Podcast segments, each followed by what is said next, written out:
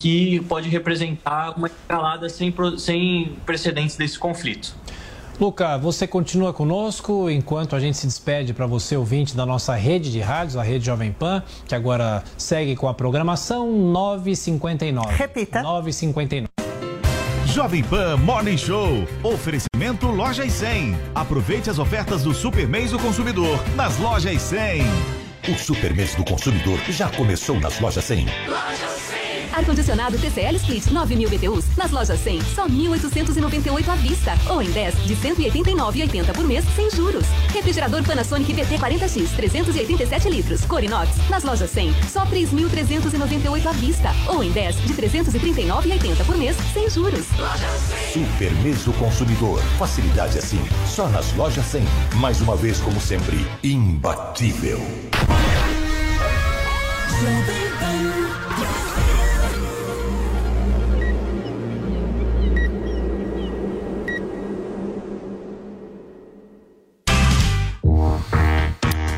Olá, ótima segunda-feira para você, minha excelência, ótimo dia. Vamos começar a semana porque neste exato momento começa a sua revista eletrônica favorita por aqui. Esse é o nosso Morning Show e no programa de hoje nós vamos ver que o apresentador Danilo Gentili recebeu acusações de promover pedofilia em um filme de 2017. Pelas redes sociais, o humorista diz ter orgulho em desagradar petistas e bolsonaristas e essa polêmica a gente traz, obviamente, para cá. A gente também vai repercutir uma entrevista do deputado estadual Arthur Duval, mais conhecido como Mamãe Falei, a uma emissora de televisão, onde ele revela estar recebendo ameaças de morte após o vazamento de áudios machistas e sexistas sobre refugiadas ucranianas. Ele também, gente, admitiu o erro pelas falas, mas negou ter promovido turismo sexual no país atingido pela guerra. E ainda vamos falar sobre eleições. O presidente do PSD, Gilberto Kassab, confirmou que Eduardo Leite é o preferido da legenda para a disputa ao Palácio do Planalto e o PDT acredita em um segundo turno entre Ciro Gomes e Lula. Tudo isso e muito mais a partir de agora, ao vivo no rádio, no YouTube e na Panflix, contando muito com a audiência de todo mundo. Bom dia, Paulinha. Ótima semana pra gente. Bom dia, Paulo. Bom dia a todos vocês que nos acompanham aqui no Show. Já temos uma hashtag para chamar de nossa. A hashtag é sem gasolina. Eu complete a frase. Não sei se é o seu caso, tá evitando abastecer, né? Com essa alta no preço da gasolina, vai andar mais a pé? Vai andar no busão? Vai deixar o carro na garagem? Eu quero saber o que é que vocês vão fazer a respeito dessa alta da gasolina, que também é assunto de hoje no Morning Show. Hashtag sem gasolina eu. Muito bem, Paulinha. Sem gasolina, eu participem aí através das redes sociais. Vejam só quem já está por aqui. O Cascão do Morning Show, Guga Noblar. Seja muito bem-vindo, viu, Guga? Ó quem tá de volta, Paulinha. Já tá vendo aqui? Bem embaixo de você. Dá um tchau para ela aqui embaixo. Soui! Tudo bem, Cubaninha? É, Bom ter bebê. você de volta, hein? Saudade. Tudo bem? Você tá firme? Preparada firme, tô semana? firme. E as cabritas, Zoe? É. Estreia o O podcast que, que é As esse negócio de cabrita? Explica um pouquinho pra mim. É porque tem uma foto de quando eu era criança, sentada num bode. E a Antônia também tem história lá no sertão de, de colocar o bode de, de cu pra, pra frente, ela fala, dentro do curral e tal. E aí, uma cubana uma nordestina se juntam e dá nisso, Mas se entendeu? juntam no quê? Explica pra gente. Num projeto, o podcast As Cabritas está estreando Hum. Ah, agora é, quinta-feira e em primeira mão para vocês. Nem sei se eu posso falar o convidado, mas a primeira convidada desse programa será a Lara Nesteruk. Super Eita. polêmica, inteligente. Quinta-feira começa. Quinta-feira, às Que 9 horas? horas da noite. Nove. Tem que se inscrever no canal no YouTube e Boa. também seguir no Instagram, não é, Zo? É isso mesmo. E vão ser assuntos variados. Então, a Lara Nesteruk é, falar sobre alimentação, a Relacionamento é, também, relacionamento, dar dicas pra vida, enfim. Aí vai ter política, entretenimento, vai ser de tudo. Não quero sofocar em política. Muito bem. Ô Vini, me parece que não é somente esses cinco que estão no quadro que participarão do programa de hoje. Claro certo? que não, né, Paulo Matias? Nós não- vamos fazer um suspense por enquanto, mas nós Mistério? temos um convidado especial aí eu- debater com o Guga Noblar. Deixa eu fazer uma pergunta. Guga, cita uma pessoa que você gostaria de debater. Ah, tantos, tantos. Agora você me deixou. Eduardo Bolsonaro, eu sei que não vai ser ele, mas não, eu mas gostaria. aqui da Jovem Pan, tá quase. Aqui Não, da Jovem algum- Pan. algum ex-ministro Algum do ex-ministro, governo. Algum ex-ministro. Ricardo, eu já, já sei, spoiler, agora eu vou dar um spoiler. Vai. Só pode ser ele, Ricardo Salles. Não sei, não sei. Daqui a pouquinho a gente vai saber se é mesmo. Ricardo Salles quem vai debater com Zoe Martinez e Guga Noblar hoje. Nós vamos abrir o Morning Show, gente, desta segunda-feira agora, repercutindo um pouco a entrevista concedida pelo deputado estadual Arthur Duval, muito amigo desse convidado de hoje, ao programa Domingo Espetacular da Record TV. Em conversa com a apresentadora Carolina Ferraz, o ex-integrante do MBL admitiu o erro pelos áudios vazados em que comenta sobre mulheres refugiadas. Negou ter incentivado o turismo sexual na Ucrânia e revelou também o que está recebendo de ameaças em relação à morte, gente. Paulinha, traz os detalhes dessa última entrevista de ontem do Mamãe Falei sobre o caso. Vamos conferir um trechos, né? Que eu acho que é mais interessante a gente poder ouvir a voz do Arthur Duval respondendo aí a tudo isso. Ele que já foi para as redes sociais, já respondeu algumas vezes sobre vários assuntos. Então, ele teve a oportunidade também ali é, de ouvir o áudio e aí a gente vê um pouco da reação dele em relação ao que ele ouvia. Então isso também foi interessante, que é aquela tipo, tipo né? O Cabrini que faz bastante isso, joga ali na cara da pessoa e a gente consegue ver exatamente a reação. Então, por exemplo, a respeito, enfim, dos áudios, de se ele se arrepende ou se tem vergonha. Ele disse lá, ó, eu tenho vergonha de ouvir isso. Não era conversa para todos ouvirem, era para os meus amigos. Parece que eu fui para um lugar onde tinha um monte de pessoas vulneráveis e fiquei igual um maníaco. Não foi isso que aconteceu.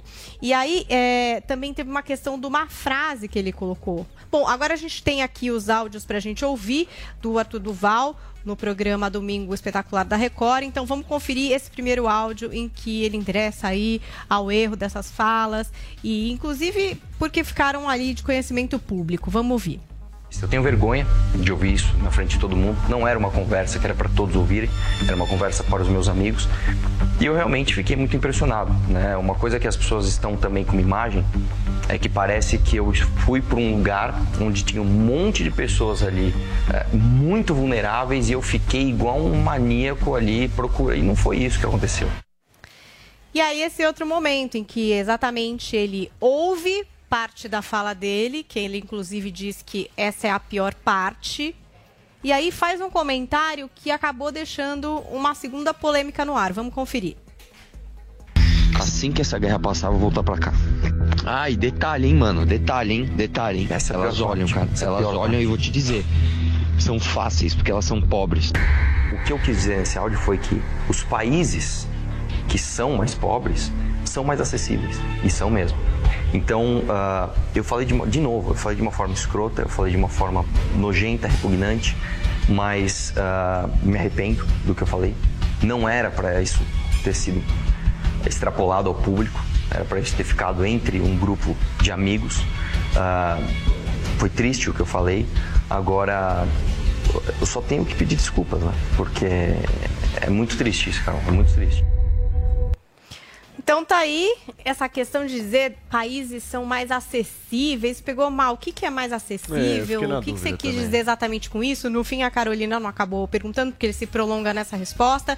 Mas isso também incomodou muitas pessoas que esperavam que ele endereçasse mais no pedido de desculpas mesmo, ao invés de querer se justificar. E com uma frase meio nebulosa, né? Países que são mais acessíveis e são mesmo acessíveis para quê? E tem essas questões aí da ameaça de morte, enfim, o, fi- o fim do relacionamento dele. é, e segue aí o caso que muitos entendem que acabará mesmo numa cassação de mandato. Então, O Guga, você chegou a falar novamente com mamãe, com mamãe falei ou não? Falei com mamãe, falei, e como eu disse há pouco, o Ricardo Salles está aí, acertei, é o Ricardo Salles.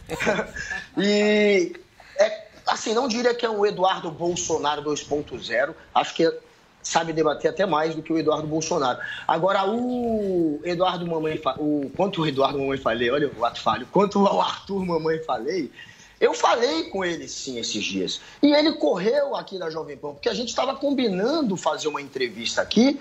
Ele, num primeiro momento, topou, disse que ia que precisava de uns dias, depois falou que não queria mais falar com a imprensa por um tempo e está aí, dando uma entrevista para a Record. Então, correu da Jovem Pan, mas foi lá para a Record. E o que ele disse, obviamente, é repugnante. Não dá para ele se justificar mais uma vez, dizer de novo é que sim, que é, é acessível quem está numa situação de pobreza, de miséria, de enfim, de emergência, alguém que precisa de apoio e não de, de um oportunista do lado tentando se aproveitar. A gente está acostumado com um político que se aproveita da pobreza para ganhar voto fácil, né? Agora a gente tem uma nova modalidade do político que se aproveita da pobreza para pegar as minas.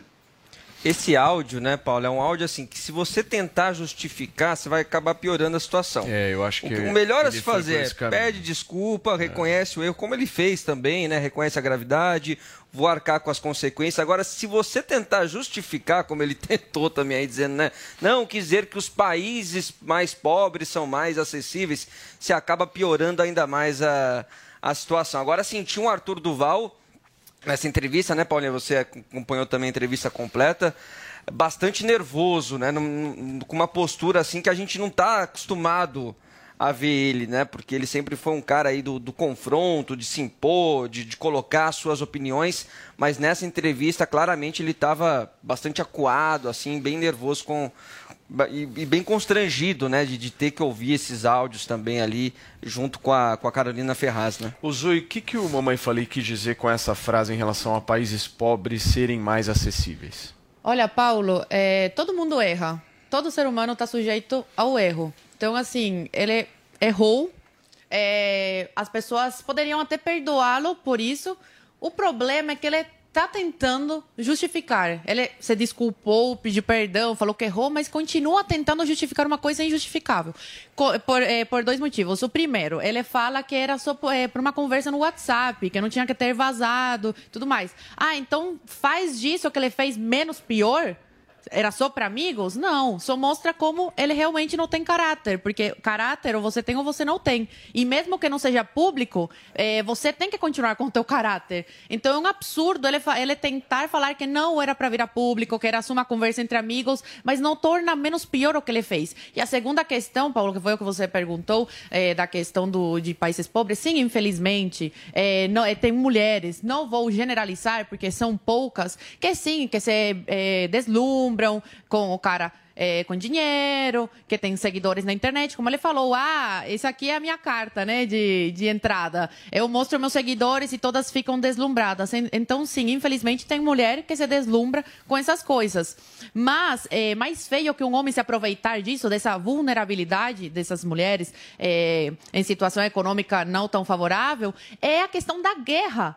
Está acontecendo uma guerra na Ucrânia. Essas mulheres estão fugindo com crianças de colo, crianças fugindo, é, andando sem os pais, idosos. Então, é uma questão muito pior. Já dele fazer isso, se aproveitar dessas mulheres por, por não terem dinheiro, é feio. Agora, piora muito mais ele fazendo isso com essa questão da guerra. Mas sabe o que me espanta? Ucrânia, Ucrânia é um país pobre? Ué, agora em situação de guerra, é miserabilidade. Não. A pessoa está sem casa, sem onde sacar seu dinheiro, com gente guerra, da mas, família morrendo. Mas Ucrânia, para fazer aquele tour lá, enfim, os países do leste europeu não são países pobres. Não estamos falando posso de. Posso falar só? Independente africano. de se é. IDH, olha o IDH, olha o nível de pobreza desse país. pobreza eles são pobres, do resto da Europa eles Mas são pobres. Mas o que me incomoda e que eu acho muito maluco é o Arthur Duval ainda não ter procurado, sei lá, uma ajuda, gente, juro, para entender o que aconteceu. Porque o que me parece é que ele fica ali num lugar de não entender, não endereçar exatamente o que aconteceu e, inclusive, não viver as consequências disso. E é estranho, né? Porque o cara Ele é mesmo político. diz, né, Paulinha, na entrevista em um momento assim, eu não entendi ainda por que, que eu disse pois é, isso. gente, se a pessoa ah, vai, quer entender... Furada, que não entendeu por que, que disse isso. É. Não, ele tá entendeu, lá, mas digo, Salles, é, quando você vai dar uma entrevista, gente, sei lá, o cara é político, se ele ainda intenta em fazer isso, se é que ele vai conseguir fazer, é, ele ainda não procurou, juro, uma ajuda de media training, eu tô dizendo até, assim, vai, se ele é uma pessoa tão escrota a ponto de não querer evoluir como ser humano, mas assim, no que ele vai falar, gente, como que o cara vai dar uma entrevista e ainda samba numa dessas que ele dá aí de falar que o país é mais acessível, deixar isso no ar. Quer dizer, a falta também de autocrítica, de entender o erro e olhar, não, agora eu vou ter que me olhar aqui, ou pelo menos projetar uma coisa muito melhor do que eu vinha fazendo, é impressionante. Acha assim, vou no meu freestyle, entendeu? E, e eu vou que vou, vou até o final aqui. Não vai dar. Não tá dando, você entendeu? Salles, eu quero te ouvir. Eu acho que ele, isso aí ele tudo tá tentando dar uma desculpa para ficar menos feio. Ele sabe exatamente o que ele fez, não tem nada a ver com país acessível, coisa nenhuma. Ele estava dizendo que a menina é fácil porque as meninas são fáceis porque elas são pobres. É isso que ele quis dizer, não tem nada a ver com país pobre é mais acessível. Isso é balela, tá tentando criar uma história para tentar justificar, dizer, olha, não foi isso que eu quis dizer. Não, ele quis dizer o que ele disse. O que ele disse está muito claro. O contexto de todas as mensagens ali dizendo, mostrando o negócio, querendo impressionar as mulheres com a página do Instagram com não sei quantos mil seguidores, tá certo? Dizendo que vai lamber não sei o que lá. Enfim, uma barbaridade atrás da outra. Não tem. Essa, essa é o tipo de situação de dizer o seguinte: olha, eu peço a minha desfiliação do partido, renuncio ao mandato de deputado e vou para casa fazer outra coisa, porque realmente não tem explicação para nenhum aspecto daquilo que foi explicado lá. E digo mais, dizer que ah, mas essa, essa, esse, essa mensagem não era para ser vazada, só depõe ainda mais contra ele porque deixa claro que ele é uma pessoa enquanto está em privado com os amigos e tudo mais, e outra pessoa, um personagem, quando está em público. Então, essa, essa, esse argumento de que a mensagem era privada só agrava ainda mais a situação dele. Ô Paulo, Muito deixa bem. eu trazer Fala, um outro Vini. ponto aqui para a gente favor. discutir sobre esse assunto, porque hoje o blog da Bela Megali no Globo revelou que os integrantes do MBL já estão atuando para minar a candidatura de Sérgio Moro depois dessa, desse caso aí de, de Arthur Duval. Segundo este, esta coluna, né, o MBL tem um discurso para fora, que é o discurso de não, página virada, estamos juntos com o Moro, mas internamente o discurso é de que a candidatura do, do Moro já naufragou e que ele já avaliava, até mesmo antes desses áudios, de retirar sua candidatura porque acreditava que já era uma candidatura desidratada. Então, os integrantes aí do MBL estariam, inclusive até pela reação que o Moro teve aos áudios, aos áudios do Arthur, que foi uma reação uh, bastante firme, os integrantes do MBL estariam atuando contra agora uh, o ex-aliado aí, então, Sérgio Moro. Tem um posicionamento deles aqui há cerca de uma hora no Twitter dizendo que são inverídicas essas são informações que pretendem sabotar a candidatura de Sérgio Moro. A quantidade de ataques e notícias falsas é tão grande que nem saberemos por onde começar a responder. Mantemos nosso apoio a Sérgio Moro e sobreviveremos a esse festival, etc. A maior prova disso é a pronta retirada da candidatura de Arthur para que não afetasse o pleito de Sérgio Moro. Agora, só uma pergunta: se o MBL deixa de apoiar o Moro, para onde não vai adiantar nada. Acho que não adianta é, nada. Tem a mesma relevância da saída. Muda tanto o cenário quanto a desistência Quem do Rodrigo Pacheco. De ter esse Porque assim, Paulinha, o apoio do ML ao Moro não acrescentou nada à candidatura dele. Eu acho que era, seria então, melhor ele ele saindo também não vai mudar muita coisa. Olha, fala Guga. O, o Moro, ele não tem mais muito onde se agarrar, porque ele está ali no Podemos, mas ele está sendo sabotado pelo partido dele, que quer arrumar uma desculpa para fazê-lo desistir da, de concorrer à presidência. Então ele se agarrou, o bote salva-vidas estava sendo de fato o MBL, mas o MBL agora, depois do Kim, com aquela fala sobre partido nazista e a, principalmente o Arthur Duval agora, o MBL está sendo visto pelo Moro como um movimento tóxico que pode tirar votos. Então o Moro agora, nesse momento, não está mais fazendo questão. Mas até antes do Arthur Duval, o Moro via o MBL como uma boia de salvação já que ele está sendo sabotado pelo Podemos e ele não tem muito palco, palanque para onde correr. Ele tinha o Arthur Duval e o palanque do Arthur Duval, que seria um candidato ao governo de São Paulo, como um dos seus principais palanques. E ele perdeu isso. É, e ele agora também não faz questão de estar com o MBL, ele vê o MBL como tóxico. E só para um dado sobre a Ucrânia, a Ucrânia ele tem um PIB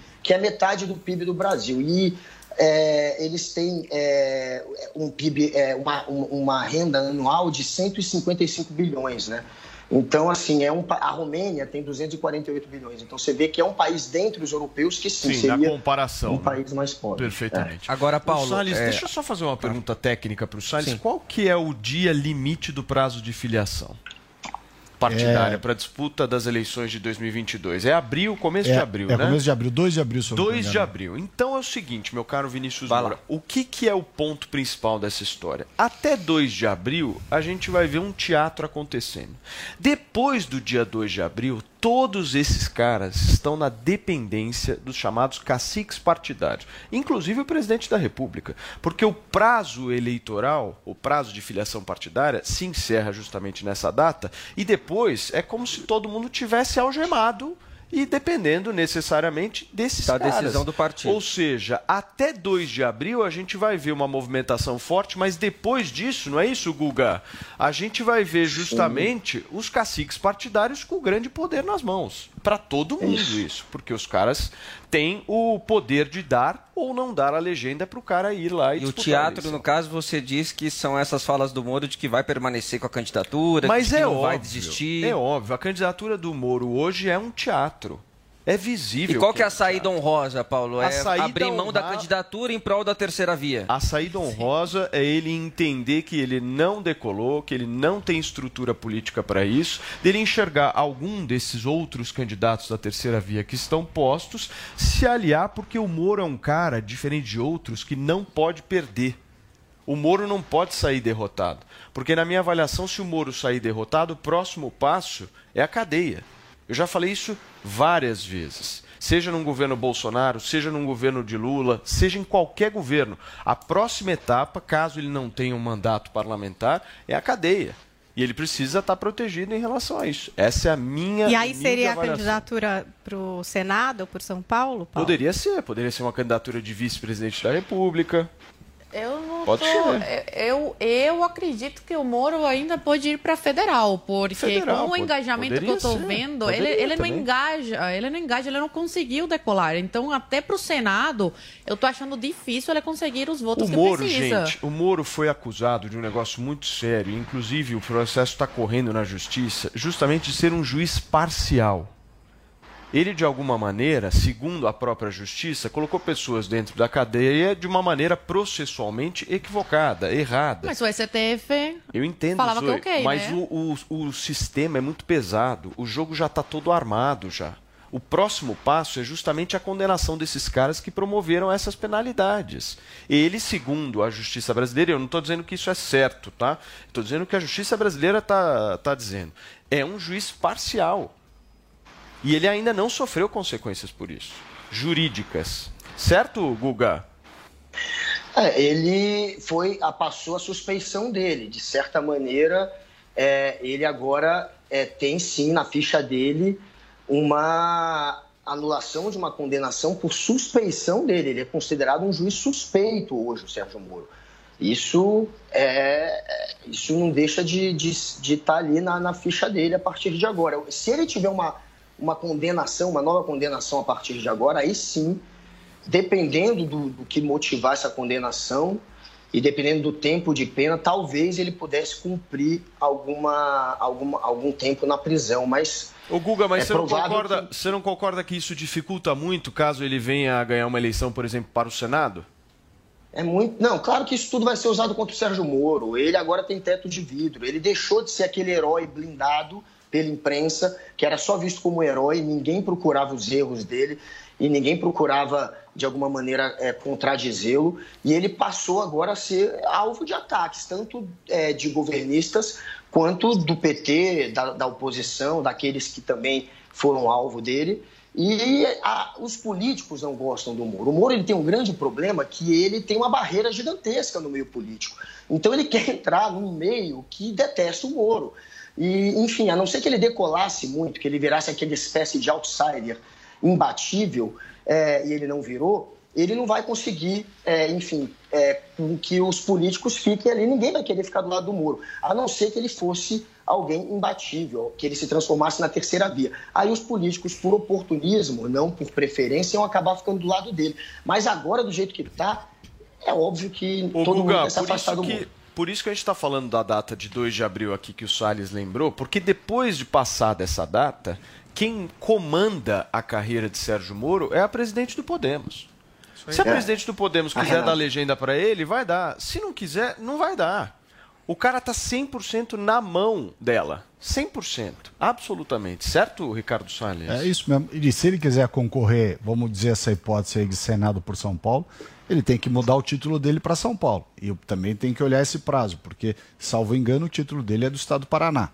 Então, é, esse xadrez, conforme ele for mexendo as peças, a gente vai ter uma leitura de que lado ele está indo. Mudou o título para São Paulo, é capaz de querer concorrer ao Senado aqui.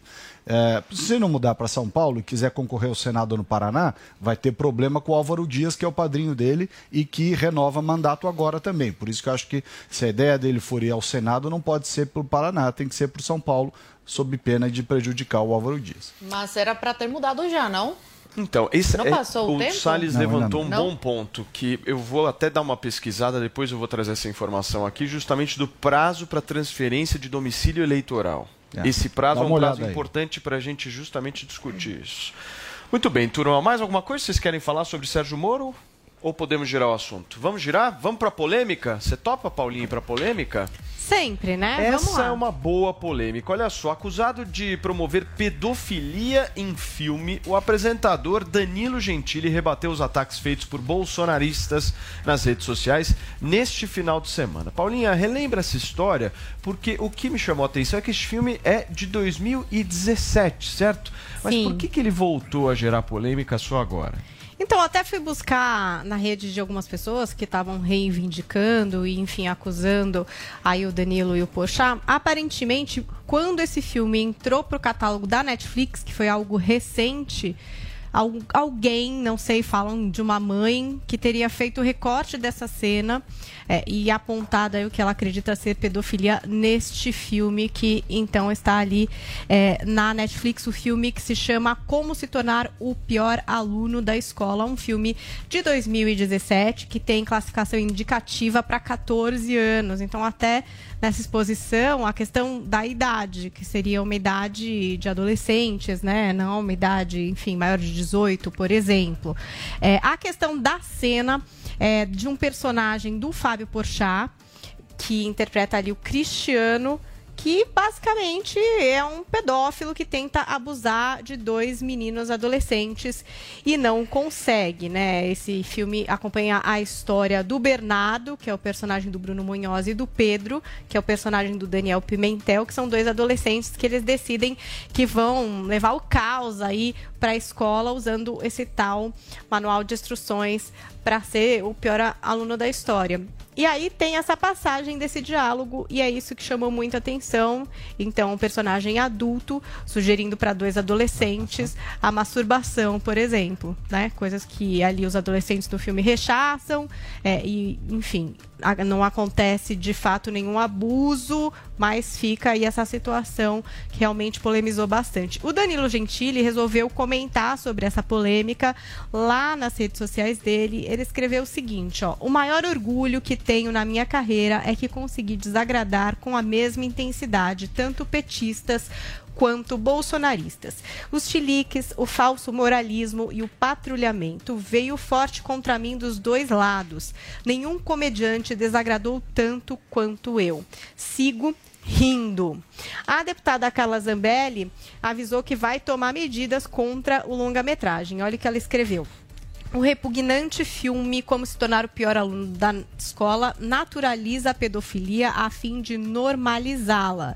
Já informei ao Ministério da Família, ao qual oficiarei, assim como denunciarei ao MP e solicitarei informações ao CNMP acerca dos procedimentos em curso. Hashtag pedofilia é crime. Então tá aí, não sei se vocês tiveram a oportunidade, inclusive, de ver o filme e A ouvir polêmica a cena. com delay, né, Paulinha? É, tem Filme bastante de delay aí nessa 2017. história, né? De- de Mas esse delay, eu acho que tem é, uma questão política por trás disso, você acha, Paulo? Você acha que agora é interessante Não, porque o- hoje o Danilo Gentili é, não é mais um apresentador simpático a esse público bolsonarista. Antes era, né? Acho que em 2010 em 2017 era. Agora já não é mais. Então talvez descobriram aí essa, essa polêmica. Eu lembro da gente repercutir justamente esse tema, esse assunto no Morning Show aqui em 2017, mas o que me chamou a atenção é depois de quatro anos, né, voltarem a falar disso. Né? Mas nós estamos falando de humor negro, né? Quatro, cinco anos. A discussão é sobre humor negro, certo? E arte, né? Eu acho que assim, negro, a cena, a cena em si, a cena é constrangedora, eu assisti, ela é você você quando você assiste a cena, você não se sente confortável vendo ela. Mas a arte, ela ela é usada justamente para mostrar situações também desconfortáveis, Vini. né? E, e para e pra, para ilustrar crimes. Mas o que isso, que é a isso não quer dizer que, que que é a você esteja Mas a, a endossando cena, mas assim- a O que que cena é a não cena? retrata A cena é o algo absolutamente patético. Não, pedofilia. Pedofilia é crime, né? Todo mundo sabe Sim. disso. É, um- é um assunto muito sério. E acontece, a gente tem que falar sobre isso, porque infelizmente é comum. Dentro da própria casa, é, é, com pessoas próximas, é comum. A gente vê relatos todo dia desse, desse, dessa barbárie. Agora, da forma que foi colocada no filme, desculpa, mas eles quiseram fazer graça com uma coisa que não tem graça. Pedofilia é crime, eles poderiam ter abordado de outra forma, mas vieram que Mas é que é um quiseram filme fazer de graça, humor, né, o tiro saiu pela culatra. Não, claramente, no, nessa, nessa cena, dá pra ver que eles queriam fazer uma gracinha com isso. E esse assunto não é pra fazer graça, desculpa. Esse assunto é muito sério, a gente tem que falar sobre isso. Mas não da forma que eles abordaram. Putz, eu tenho minhas dúvidas em relação a isso, porque eu acho que a gente pode estar afetando o que é efetivamente a arte, de alguma forma. A arte é pra ser tosca, a arte é pra ser jocosa, desse Mas, jeito. pra, Mas- a, mas tem a faixa né? etária, 14 anos, Paulo. Então, Mas mas, tem mas, limite. o Zoe, 14 anos. mas o filme foi lançado em 2017, ou seja, em cinco anos não tinha problema. é, Não, teve lá. problema. Teve problema. Sim, É- é- mas- a questão é essa. Teve problema lá atrás com não outro compreender. público que não gostava do, do Gentili, que era o público mais à esquerda.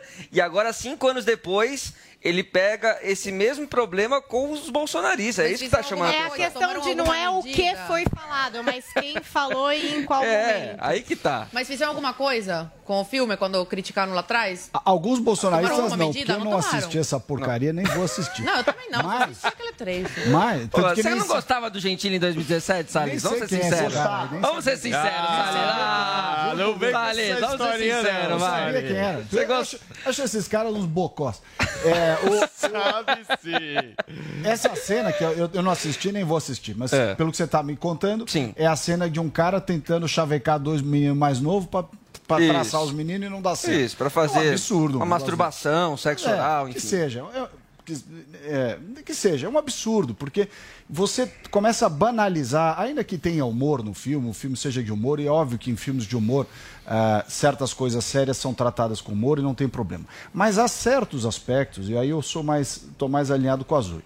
Acho que há certos aspectos do cotidiano, da vida das pessoas, que nem em tom de brincadeira se faz. Porque se a gente tolerar que no, no filme desse rapaz aí, desse Gentili, é, você possa fazer brincadeira com esse tipo de coisa, pedofilia, que nesse exato momento em que ele faz a brincadeira, há crianças sendo vítimas justamente desta atitude de pedofilia que não tem a menor graça, daqui a pouco nós vamos achar que a, pia- que a fala do Mamãe Falei, que é vergonhosa, também não tem problema, porque ele falou num grupo, Não, querendo se gabar, pera um pouquinho, sabe? querendo se gabar do fato É da... ficção. Não, mas não é uma ficção, mas a gente, ficção- é um filme de humor, gente. Mas tudo bem, mas não se faz humor com isso, assim como não se faz é, humor também com aquela frase dizendo que a menina é pobre, por isso que ela é fácil, que vai lamber não sei o que, por causa de não sei que coisa. Quer dizer, tem certas condutas que você não faz.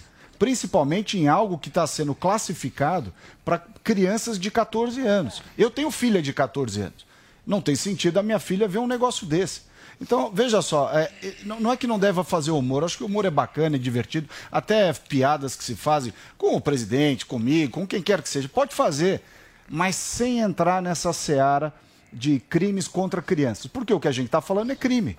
É, a pedofilia é crime. Há casos em que não são piada e que a criança, filho de pessoas, para nós que temos filho, que estamos aqui, não tem graça nenhuma. Se um, se um tio da escola, lá, um funcionário da escola, do seu filho ou do meu, fosse fazer uma brincadeira dessa ou uma insinuação dessa, eu não ia achar graça nenhuma. Portanto, o filme não pode ir para esse. Não sei que filme é esse, não assisti, não vou assistir, não acho que é uma polêmica que deva virar. Então, isso que eu queria te perguntar, eh, Salles. Tudo bem, você está falando aí da, da questão do gosto, que não deveria ter, que não acha graça, enfim. Mas tem que ter Ministério Público na jogada, igual estão falando aí. Já falaram que, que acionaram a Damares, que a Damares vai, vai investigar o, o Danilo Gentili. Eu não- é para difícil dar uma é opinião- isso? É difícil dar uma opinião sem ver o filme, tá? Mas eu acho o seguinte: há situações em que, ainda que você dê uma roupagem eh, de humor, que, é que me parece seja o caso, se transcender demais, se avançar demais no sinal, cenas que demonstrem atitudes e tudo mais, que eu estou imaginando que é o caso pelo que você contou,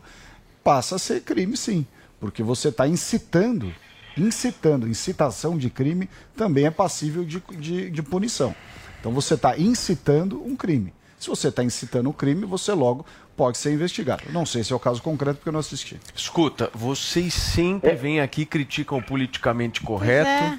Vão Posso lá, fala que tem mimimi e tal. Aí quando um humorista vai lá e faz um filme jocoso, de mau gosto, tá? mas é um, é um filme humorístico. Pra criança. Mas não, Mas não, que- é pra criança. Não, não, é é pra são- 14 anos. Não, É o isso, quê? 14 Adulto? anos. Não, 14 anos é uma adolescente, não é uma criança. Tá, 14 adolescente. é Não, adolescente. criança. Só, só, só Não, não, criança é uma, uma criança de 5, Pré-adolescente. É um pré-adolescente, já entrando.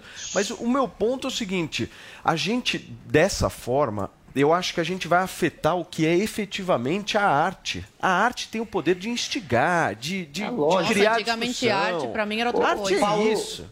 Eu, eu enxerguei, ô Guga, eu. E esse eu vi- filme teve Lei vi- Rouanet, não? Não sei te dizer.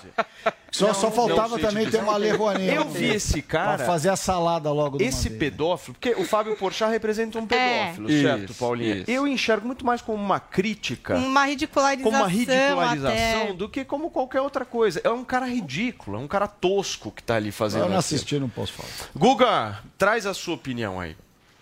Não, olha, é, essa é, nesse tipo de discussão, ela é muito bom porque é a hora que cai a máscara da extrema-direita, que fica com aquele papinho de que quer lutar pela liberdade, liberdade de opinião, de expressão, mas que sempre que pode tenta criminalizar aqueles que eles olham como opositores, como adversários. Eles não tentam nem ir para o debate, eles tentam criminalizar, eles fazem isso sempre. Eles chamam o artista, como chamaram naquela vez que teve um artista que fez uma apresentação sem roupa, né, no, em Porto Alegre, que foi atacado pela extrema-direita como pedófilo, e agora o Danilo Gentili, eles tentam chamar o artista de pedófilo, professor de doutrinador, o cientista está te mentindo para você, o jornalista faz fake news, eles criminalizam os adversários. Isso é um traço, claro, de quem é autoritário. É um traço até do fascismo. Você não quer o debate, você quer criminalizar, você quer prender, você quer calar. E eles estão fazendo isso agora com o Danilo, porque o Danilo Gentili, em 2017, era um aliado. E naquela época, quem riu muito desse filme foi o Marco Feliciano, por exemplo, que fez um post em 2017 dizendo que nunca tinha rido tanto com um filme igual aquele. Naquela época, quem atacava o Danilo era a esquerda, dizendo que o filme era de mau gosto. Só que você não estava naquela época tentando criminalizar, estava atacando o filme, dizendo que era ruim. E a direita, que estava com bolsonarista, que tinha o Danilo como aliado, defendia o Danilo. Agora querem criminalizar. É muito baixo você partir para isso. Você tentar criminalizar um adversário. E eles querem dizer que o Danilo está tentando fazer Mas pera um pouquinho. A esquerda faz é isso todo ridículo. dia.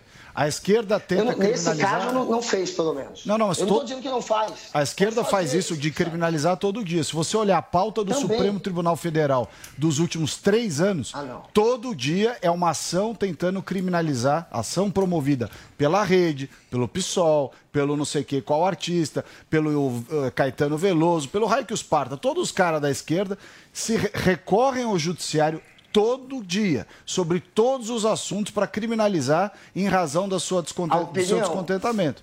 Então, é, a- essa crítica não é da direita, essa crítica é do momento dos atual. extremos. Que tem judicializado. É não, o momento atual tem judicializado tudo, todo quanto é questão que não deveria ser. E o judiciário, neste aspecto, deveria dizer o seguinte: esta questão é política, não é judicial. Tira fora. Porque você não é obrigado a analisar coisas que não têm um condão judicial. Nesse caso especificamente, o que me parece que foi o caso é vai se sugerir a criação de um, pelo que eu li ali do post da Carla Zambelli, ela ia sugerir a abertura de um inquérito para apurar, apurar se há realmente um crime ali ou incitação de crime ou não. Repito, eu não vi, então não posso dizer que teve nem que não teve.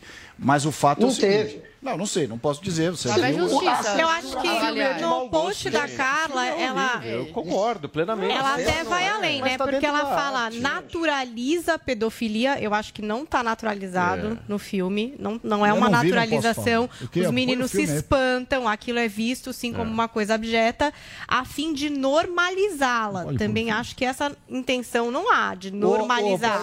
pode pôr Não. o filme É, aí, não, é realmente. Eu queria é pôr, mas- Vamos ver, vamos ver, pô, põe o filme Não, realmente tem que assistir. Porque recortaram Olha. essa cena, você não viu. Eu não vi Ô, o filme Matias. completo. Tem que ver, realmente, pra. Ô, Salles, você não me vem imitar o Bolsonaro, não, que você tá a cara do Geraldo Alckmin com essa roupa. Ô, cameraman, por favor, cameraman aqui, por favor. Câmera close em Ricardo Salles, porque hoje é uma finesse, É, uma- um sapato guido maravilhoso, camurça, meia incrível, que faz com que o pé possa ficar extremamente agradável dentro do sapato, calça caque maravilhosa. Esse é o nosso Ricardo Salles, certo? Paulo, só uma É, informação. aqui. Por O favor. Guga, vai lá, Guga, vai lá, pode falar. Ó, ó, dá uma olhada. Guga, só um minutinho. Que é isso? esse- Tá esse, close, Não, meu. elegante, elegante. Tá a cara do Geraldo Alckmin. Praticamente um jogador de golfe. Um abração Agora, aí, Salles. eu aprendi essa semana uma, uma dica do Chiquinho Scarpa, viu? Nossa. Ele Nossa fala, ele fala que, que eu acompanho a Fátima. A Fafá Scarpa, ela dá umas dicas de, de É. bons modos. Ele falou que a meia sempre tem que ser da cor da calça. Bom, mas isso é ele que é o Chiquinho Scarpa. Ah, eu gostei. também. Fala, Guga, o que, que você queria falar aí? Não, queria dizer o seguinte: não foi só a Carla Zambelli. O, o governo Bolsonaro resolveu perseguir o ministro da Justiça, o Anderson, né? Ele também disse que vai tomar as, eh, as medidas cabíveis, sim, para, enfim, ver se foi cometido algum tipo de crime nesse filme. Ele chamou o filme de asqueroso e disse que tomará as medidas cabíveis. O ministro da Justiça está, portanto, entrando nessa onda de perseguir Danilo Gentili. Danilo, que obviamente eu tive o prazer de trabalhar muitos anos com Danilo no, no CQC, eu era o produtor de política do programa, e ele é um cara muito bacana, de coração aberto, uma pessoa. do Foi bem, você que jamais levantou a bola do Bolsonaro, tipo de então, hein, Guga, lá no CQC, hein? Não, quem elegeu o Bolsonaro Você que elegeu o. Bolsonaro, é isso? Tem- Tá vendo? Eu abri muito espaço pro Bolsonaro. O Bolsonaro me dava mata-leão. Pegava no pescoço no mata-leão. Era esse o nível lá na época. Pô, Mas a gente bem. deu muito espaço pra ele. Muito bem, turma. Vamos girar a pauta, girar o Vamos assunto lá. aqui no programa, porque a gente volta a falar um pouquinho de eleições. Em convenção regional do PSD no Rio de Janeiro, o presidente do partido, Gilberto Kassab, confirmou que Eduardo Leite, é o governador do Rio Grande do Sul, é o preferido da legenda para concorrer à presidência da República. Enquanto isso, o presidente do PDT, Carlos Lupe, acredita em um segundo turno entre Ciro e Lula. Vamos conferir tudo então na reportagem do nosso Rodrigo Vitor. O PSD não está medindo esforços e segue na torcida para que Eduardo Leite, governador tucano do Rio Grande do Sul, seja o candidato da legenda do PSD à presidência da República nesse ano de 2022. A declaração foi dada neste domingo aqui no Rio de Janeiro pelo presidente nacional do PSD, Gilberto Kassab. Ele participou aqui nesse hotel, no centro da cidade, da convenção regional do PSD. Foi um evento também de filiações de políticos cariocas e a legenda ao PSD. O prefeito do Rio de Janeiro, Eduardo Paz, que é o líder do partido aqui no Rio de Janeiro, disse que não tem dúvidas de que Eduardo Leite vai aceitar o convite e será presidenciável eh, pelo partido agora no mês de outubro. Gilberto Kassab afirmou aqui na convenção do PSD nesse domingo no Rio de Janeiro que Eduardo Leite, se for eleito, será capaz de melhorar e transformar o Brasil. O meu sentimento que ele será e poderá contribuir muito O ex-presidente nacional da OAB, Felipe Santa Cruz, se filiou neste domingo ao PSD e vai ser candidato da legenda ao governo do estado do Rio de Janeiro. Não se sabe se vai ser cabeça de chapa ou se pode ser vice numa composição com o PDT.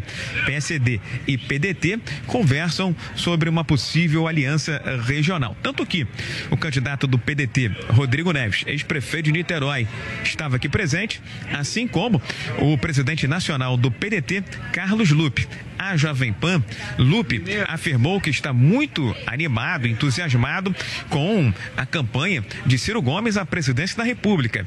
E disse a Jovem Pan não ter dúvidas de que Ciro vai estar no segundo turno, numa disputa com o ex-presidente Lula. Eu penso que tem tudo para aqui, até as convenções, o Ciro bater os 15, 16 pontos e viabilizar como alternativa verdadeira para essa polarização do ódio. O PSD está na torcida aguardando o sim de Eduardo Leite para ser o presidenciável da legenda agora em 2022. No entanto, busca uma espécie de plano B. Fonte da Jovem Pan dizem que nas últimas horas houve uma espécie de conversa, de sondagem ao ex-ministro, ex-presidente do Supremo Tribunal Federal, Joaquim Barbosa, do Rio. Rodrigo Viega. Muito bem, gente. Tá aí a reportagem do nosso Rodrigo Viga. Então Paulo, eu tá acredito, decidido. eu acredito que eu vou perder 10 quilos também nos, nos próximos É. meses, viu? É, se, o, se o Lupe acredita que vai ser Ciro e Lula, né? A gente pode acreditar em qualquer coisa, né? Então é Ciro e Lula, Salles. É, É, isso aí, Ciro e né? Lula. Você vai Claro. me responder justamente daqui a pouquinho, depois do intervalo comercial. São 10 horas e 44 minutos aqui na Jovem Pan.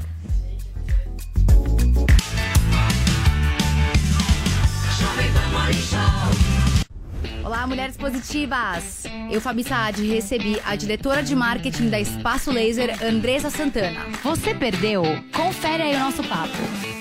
20 anos marketeando, inovando, inventando moda, agregando times. É isso que eu gosto de fazer. Como começou sua carreira? Onde, em qual empresa você começou? Meu primeiro emprego foi no submarino.com, numa época que eu não sabia nem passar e-mail. Eu tô com 44 anos, então já era divertido daí, né? E aí eu, eu fui me aventurar a trabalhar na área comercial do mercado livreiro, que é totalmente conservador, é, e, e foi uma, uma- um super desafio comercial incrível. Eu posso me considerar uma das pessoas que introduziu o e-commerce no Brasil. E aí, gostou? Então baixe o Panflix e assista a entrevista completa. É de graça. Oferecimento TIM. Imagine as possibilidades.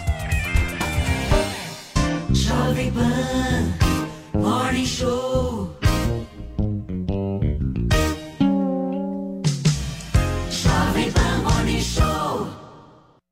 O Super Mês do Consumidor já começou nas lojas 100.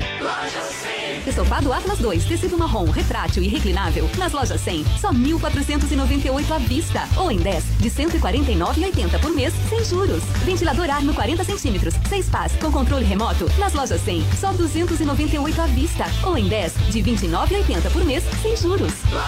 Super Mês do Consumidor. Facilidade assim, só nas lojas 100. Mais uma vez, como sempre, imbatível. Chegou, tá no ar, vai começar. Pode ter certeza. Chuchu Beleza. Chuchu Beleza.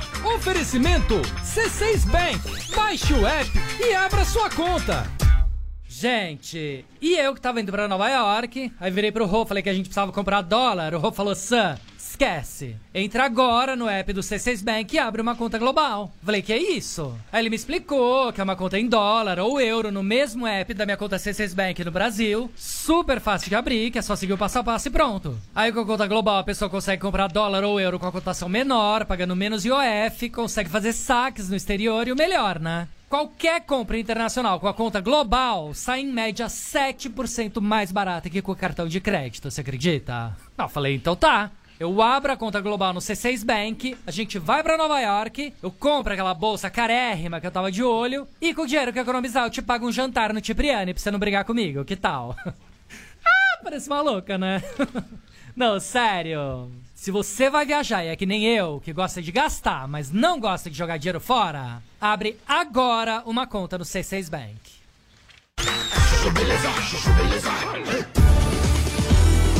Sandra, meu nome é Sandra. Gente, posso falar? Não dá mais pra viver em São Paulo sem ter um helicóptero. Não, sério. Vocês têm noção do trânsito que é pra sair de São Paulo na sexta-feira e chegar em São Paulo no domingo? Não dá, né? Falei pro Rô, meu marido, eu falei, Rô, liga hoje pro Dória e fala pro governador que já deu. Não dá mais. Governador, quer fazer uma coisa de útil pra São Paulo? Duplica essas estradas. Não, duplica, mas duplica e deixa uma normal e a outra só pra rico, tá?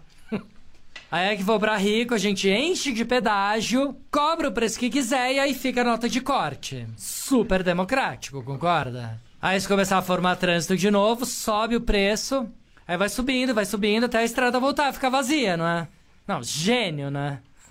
Aí quem sabe assim a gente volta a conseguir viajar no final de semana sem ter que ficar 5 horas no trânsito, né? Ou não, tá? Ou podia criar um programa Meu Helicóptero Minha Vida, já pensou? Pro pessoal de baixa renda também poder passar um final de semana na praia sem ter que pegar trânsito, né? Ah, parece maluca, né? não, sério. Vamos ser democrático, concorda? Fica aí a dica, tá? ano de eleição para governador, o candidato que segurar essa bandeira, certeza que vai ter meu voto. Sandra, meu nome é Sandra. Chuchu Beleza. Quer ouvir mais uma historinha? Então acesse youtube.com barra chuchu beleza.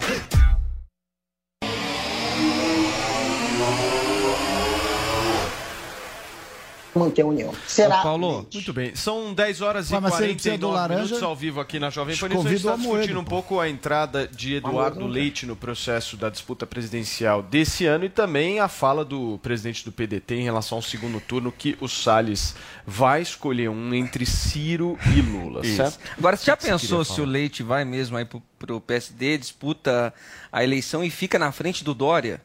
Pra quem ele perdeu as prévias no PSDB? Os dois são Você imagina impopulares, né? é- Existe essa possibilidade, né? Os dois Muito são grande. impopulares, né? Porque graças a esses dois, muitos perderam Leite empregos, empresas faliram, quebraram. Então o brasileiro eh, tem essa fama de memória curta, mas eh, agora está recuperando sua memória aí. Eles não vão esquecer tão fácil o que esses dois governadores fizeram durante a pandemia. E o Guga falando do, do Bolsonaro, ainda bem que eu estou sentadinha aqui, estou esperando ainda o, o Bolsonaro, estou esperando sentada, o Bolsonaro fazer o que estavam falando, a oposição falava que ele faria se assumisse a presidência, que mataria gays na praia, até agora eu não vi gay morrendo na mão do Bolsonaro e falaram até que eu seria deportada porque ele era xenófobo. Então até agora eu tô esperando a minha deportação, aí o Bolsonaro até agora não fez nada, foi Mas o único que ganhar, durante... você vai ser deportado. É o que falam, é pra- Vai te mandar, vai te mandar lá pro Fidel. Quero ver você, quero ver você fazer esses comentários lá com o Fidel. Ah, não vou fazer, com certeza. Não, e eu quero ver se o pai do Guga vai conseguir fazer os comentários que ele faz a respeito do Bolsonaro, a respeito do Lula. Vamos ver se o Lula vai permitir aí, já que ele tá querendo cercear aí as mídias Qual? sociais. Qual em específico? Tô curioso. Qual o comentário? que Ah, ele já poderia come... teve uma vez que comemorou a, a morte do, do a morte não, a facada do Bolsonaro, não foi? Foi o pai Não, do, não, do é claro não que não. foi? Claro que não, Várias jamais. vezes teu pai Isso fez é comentários. Não, Pôs a foto daquele caixão Não, mas em olha, torno do Bolsonaro, que é feio. Isso é fato. Só não cai em fake news. E a, gente, não, e a foto é- do caixão aí? Fake news não dá. Não, mas é Foto fake news caixão. isso? É fake news? Ele nunca comemorou a. A foto do- facada, e a foto do caixão? lamentou a fracada. Eu não sei. Lamentou, tá lamentou, porque não deram, Lamentou bem, facada. não deram uma facada Não, bem fake news feita, não né? pode. Isso. Fake news se não isso pode. não é É comemorar. pesado, ah, tá É bom. pesado. Bom, É pesado, porque primeiro os você tá falando de uma prints que não aí, tá por favor, quem tá nos assistindo, Só- comece a espalhar É, os prints aí no Twitter. Só não pega fake news que a gente Teu, tá teu caindo, pai que não a falou da facada maldada? Teu pai não falou? Não, Então não é, não é esse Guga, tá bom. comemorou a facada, isso Tá é mentira. tá bom. Ele lamentou Ah. a facada e ele não, e, a- e outra mentira que vocês jogaram no ar é que ele tinha feito um texto falando que ele tinha sugerido a morte do Bolsonaro. Esse texto foi da Folha de São Paulo, ele retuitou. Você falar que deram uma facada mal feita ficção. não é comemorar. Não- Ah, tá bom. É, ele comemorou a morte Tá do bom. Bolsonaro. Para de inventar e fala de Não quem tô tá aqui, inventando, porque são é- prints Primeiro, eternos. isso é o que você escreveu na é eterno, internet fica tá em fake sempre. Guga. Você tá caindo em fake news e você é muito suscetível a fake news porque você é torcedora. Você Oh, e você não é e torcedor, imagina, imagina. Você é zero torcedor. Olha news. como fica aí, ó. No dia que eu distribuir uma fake news igual você tá fazendo aqui, aí você pode falar isso Por favor. E é manda a os primeira. prints, Ma- ma- a aí, foto, ó. a foto, Aí, a foto do Vai, Bolsonaro no caixão tá aqui, ó. E aí, o que que tá escrito? Caiu na rede. E o que que tá escrito? Blog caiu do Noblar. portanto, não é dele. Quando é caiu na rede, ele tá retweetando e replicando. Ué, você tá retweetando? Não é dele. Ah, lá, lá. Mas retweetar é endosso ou não é endosso? A gente vai entrar nisso agora. eu amo. RT é endosso ou não? RT é É endosso, claro que é não é? endosso.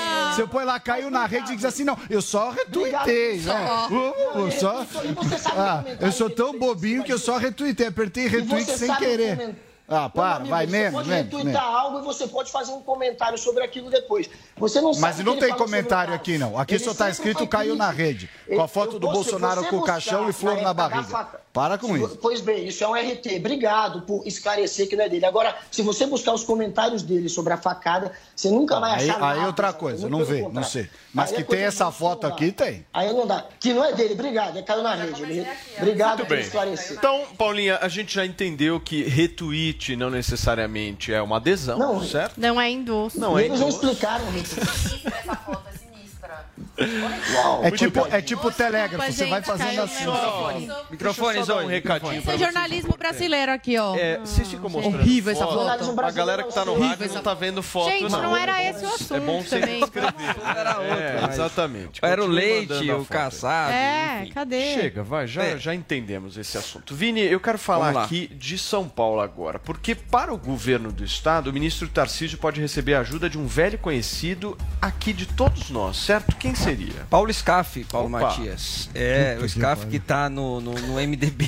que foi, Sali? Não gostou, Sali? Puta que pariu. Que que é isso, Sali? Ah, Estamos em rede nacional. Vocês Calma, de- calma, Vocês estão de brincadeira. Calma que ainda, calma, que ainda se trata de uma possibilidade do Salles, que hoje é do MDB, já se candidatou várias vezes aí, né, Paulo, ao governo eh, de São Paulo, a prefeitura de São Paulo, enfim, o Salles pode ser o vice aí, o, o, o Salles o não. Salles, o Salles não, o Ô, ô, perdão, ô. o Salles, perdão, quem sabe? pode ser aí o Não tá vice na, na, na chapa do Tarcísio. Ele já teria, inclusive, consultado alguns aliados. A intenção dele, num primeiro momento, era a candidatura ao Senado, mas pode ter essa mudança de rota e caso ele opte por ser vice do, do Tarcísio, Paulo, ele até sairia do MDB e iria para o Republicanos ou para o PP, que são partidos aí mais próximos do presidente Jair Bolsonaro e também eh, do Tarcísio o Tarcísio que deve se filiar ao PL. E essa imagem do, do SCAF, Paulo, traria um pouco de familiaridade a, a- ao Tarcísio em São Paulo, porque ele, ele sofre né? muito. Foi o Hã? terceiro colocado na eleição Foi, de 2020. foi e chegou. E no, no, no começo das pesquisas ele, ele, ele aparecia em primeiro, né? Ah, e por ter sido 17 anos aí presidente da, da Fiesp, acredita que ele poderia trazer um pouco de identificação ao Tarcísio aqui em São Paulo, que é uma crítica que se faz ao Tarcísio por ele não ser do Estado, né? Não tô te sentindo muito animado com essa candidatura do Tarcísio, hein, Ricardo Salles? Por quê? Não, é que eu acho que essa vice que é sugerida é a vice ruim. É o nome já batido. O SCAF teve aliança com o Lula, teve aliança com a Dilma, foi a pessoa que fez a conta de luz, aquela história que quebrou o sistema elétrico brasileiro. Depois, é, no Temer. Quer dizer, ele vai, ele vai pulando de galho em galho conforme a conveniência. E não é bom. Eu acho que não é uma, não é uma escolha boa. Eu acho que o Tarcísio, por ser um nome novo na política, teria que ter um vice é, relativamente novo também. Acho que essa história de paulista, o Vini tem uma certa razão, mas não é absoluta. Há outros candidatos que foram, que não são de São Paulo e foram candidatos aqui, até porque São Paulo é um estado de brasileiros de todas as regiões. Aqui todo mundo que vem para São Paulo acaba virando um paulista, ainda que não por nascimento, por, eh, eh, por eh, adoção. Mas, de todo modo, eu não, não vejo, não acho que essa candidatura do SCAF a vice agregue alguma coisa, não acho bom. E digo mais. E no- tem no a ano- Janaína Pascoal do senadora. Pois é, no ano passado, aquele manifesto da Febraban com a Fiesp criticando o governo federal foi orquestrado por lá. E depois, quando pegou mal, a turma, não, veja bem, nós abortamos o manifesto. Não, abortou não. Foram eles que fizeram o manifesto e depois, quando viram que pegou muito mal aquele manifesto, eles foi, ele foi abortado. Mas você não acha que eleitoralmente o SCAF pode agregar o Tarcísio, justamente por ter feito aí quase 20% dos votos? É um cara que tem um diálogo muito positivo na indústria, é um cara que tem o domínio em cima da Fiesp. Não agregaria a, candidatura? Você acha que em nada? Não, não Quem que- seria um vice ideal que não fosse o SCAF? Eu acho que, acho que tem que ter um vice jovem, tem que ter alguém com, que traga uma leveza para a candidatura. É, se pudesse ser uma mulher, melhor ainda, se não pudesse ser mulher. É, que as mulheres também, de certa forma, são subrepresentadas no Poder Executivo. Isso é um fato. E aqui não tem nenhum discurso feminista, é só que eu acho que realmente tem uma, um aspecto aí relevante. Ah, Agora, eu se não há. com o Salles, hein? Você discorda? Por que, que você Siloá não Zoe? Gente jovem, já está aprovado que gente, até o, pro- o próprio professor Olavo de Carvalho falava, espera envelhecer para entrar na política. Jovem faz muita besteira. E para Bolsonaro é muito importante esse, essa candidatura Ué, do Tarcísio aqui em São Paulo e o desempenho dele eh, aqui em São Paulo. São Paulo move o Brasil. Então uma pessoa jovem, um SCAF, por mais que tenha tido ligações aí com governos passados, não dá para negar que fez um bom trabalho na Fiesp. né? Deixou um caixa aí de tri- eh, 331,7 milhões em caixa, quando deixou a Fiesp eh, agora alguns anos atrás. Então, é, e é de São Paulo. Então, um nome que tem aí uns votos, como o, o próprio Paulo falou, e é nisso que a gente tem que pensar agora, em pessoa que vai agregar, que, que fez um- uma boa gestão aí é, dessa, dessa área e que é de São Paulo, porque é justamente aí que o calo está apertando. Estão criticando o Tarcísio por ele não ser de São Paulo e querem lançar ele por aqui. Então precisa de uma pessoa daqui que conheça os problemas de São Paulo para fazer uma chapa com o Tarcísio. Ô Guga, você concorda com a Zoe ou com o Salles? É, o ponto fraco do Tarcísio é que ele é um carioca no Rio de Janeiro, um carioca em São Paulo, um carioca tentando virar, enfim, governador de um estado muito complexo, muito grande, é, que você precisa conhecer bem, que você precisa ter uma experiência ali. E ele tem esse ponto fraco, né? O SCAF, é, sem dúvida nenhuma, pelo menos poderia blindá-lo com relação a esse tipo de crítica. Não blindá-lo totalmente, mas em parte poderia amenizar essas críticas que virão. É, não sei se o Tarcísio, o Tarcísio hoje é, é um candidato posto aí muito para servir de palanque para o Bolsonaro, ele na verdade queria ser candidato ao Senado, e porque o Alckmin desistiu. Então ele passou a ter uma certa esperança de que os votos da direita podem acabar migrando para ele. Se o Alckmin tivesse na parada e não fosse seu vice do Lula, certamente o Tarcísio não se contentaria em servir apenas de palanque. Ele tem uma mínima esperança de vencer agora. Só que é pequena, né? A gente viu que a esquerda, pelo jeito, vai estar unida, né? E, a, e se a esquerda não ganhar agora, não ganha nunca mais, porque vai ter Alckmin, Lula, Lula como favorito na eleição. Alckmin e Lula, o PT ele calcula que se o Lula tem 30% de votos no Brasil, o PT tem automaticamente 10 pontos em São Paulo. Então, é, o PT com Haddad, com Lula, com Alckmin, talvez até com Márcio França abrindo mão da candidatura para apoiar o, o Haddad, talvez até com Boulos também fazendo o mesmo, é, para a esquerda é agora ou nunca. É muito complicado para o Tarcísio, nesse cenário, conseguir, enfim, reverter isso aí. Mas é óbvio que o Tarcísio é, entre os ministros, entre os nomes do bolsonarismo, ele, sem dúvida nenhuma, é o que tem mais credibilidade hoje, tanto na esquerda quanto na direita. Até porque ele foi, é, ele trabalhou para Dilma, né? Ele foi colocado em DENIT é, pela Dilma como o homem que iria acabar com a corrupção ali, que era, enfim, uma entidade repleta de esquemas de corrupção. Então ele tem um nome forte e um nome, é, enfim, aplaudido tanto na esquerda quanto na direita. Porém, agora ele também está indo com uma, um tipo de campanha muito virulento, né? tentando fazer um estilo Bolsonaro, partindo já para uns ataques pesados e pessoais. Como a Zoe tentou fazer há pouco comigo, Ai, que pegando bom uma que ele tocou nesse assunto. Ela que tem eu uma citação eu, boa pra você. Eu tenho uma Não, citação, ela- eu quero ela ler. tem uma citação boa pra você. que ele falou, novo, agora eu quero poder- ler, Ela obrigada.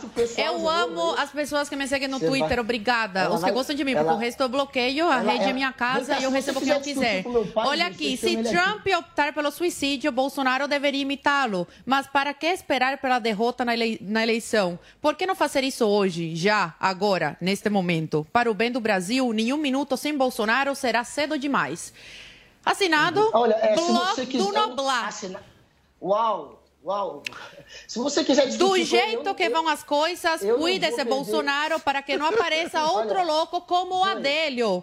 Gente, a rede realmente não perdoa. E também recebi aqui o Mas print isso- do isso é- Bolsonaro no isso é- caixão, que foi compartilhado pelo nosso jornalista, né? Grande jornalista que representa Ô, essa imprensa você, você É brasileira. cola, você é tão copia e cola que você copiou a Marisa na hora de fazer a crítica. A Paula Marisa, ela pegou esse retweet. Não, não foi é um- dela, é um não. que Não foi feito, dela, ela não. Foi uma seguidora mesmo isso. que mandou aqui, Olha, tá? Não, olha como é que você é copia e cola. Não, não é copia e cola, falou. não. Não peguei da Esse é o- Paula fala- fala querido. Não por vou falar o nome de quem que eu peguei, respeita. porque uma seguidora, não sei se ela vai querer que eu fale o nome dele é aqui, tão- dela aqui. Zoe, há pouco você pegou a imagem do caixão, que foi um desenho que fizeram que ele retweetou. Eu falo, e eu falo, falou foi a é Janaína. caiu na rede.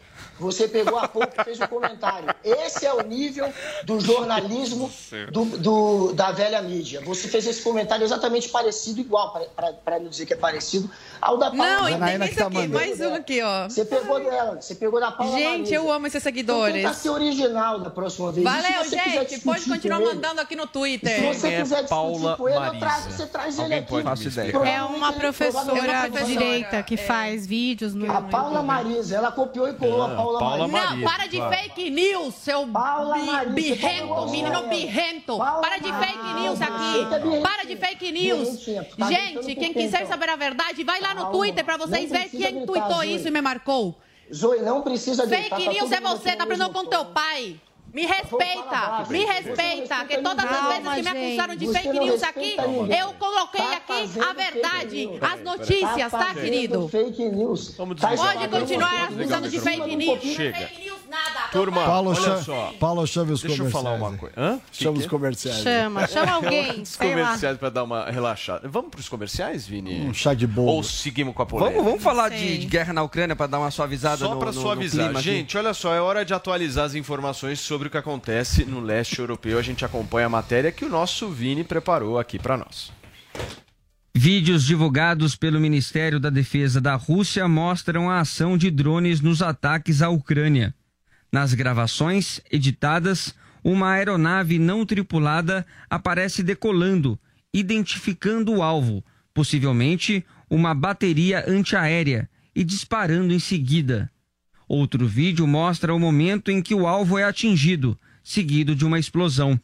A divulgação é parte da retórica de Moscou, surpreendida com a resistência ucraniana à invasão. Diante da possibilidade de um conflito mais acirrado, Putin chegou a pedir ajuda militar à China contra a Ucrânia. Segundo reportagens da imprensa norte-americana, citando fontes do governo dos Estados Unidos, a Rússia solicitou equipamentos militares chineses em 24 de fevereiro. A revelação ampliou a expectativa para o encontro entre o conselheiro de segurança nacional da Casa Branca, Jake Sullivan, com o principal diplomata da China, Yang Jiechi, hoje em Roma. Os relatos de apoio militar aos russos foram imediatamente negados pela China, que tem evitado se posicionar contra as ações da Rússia.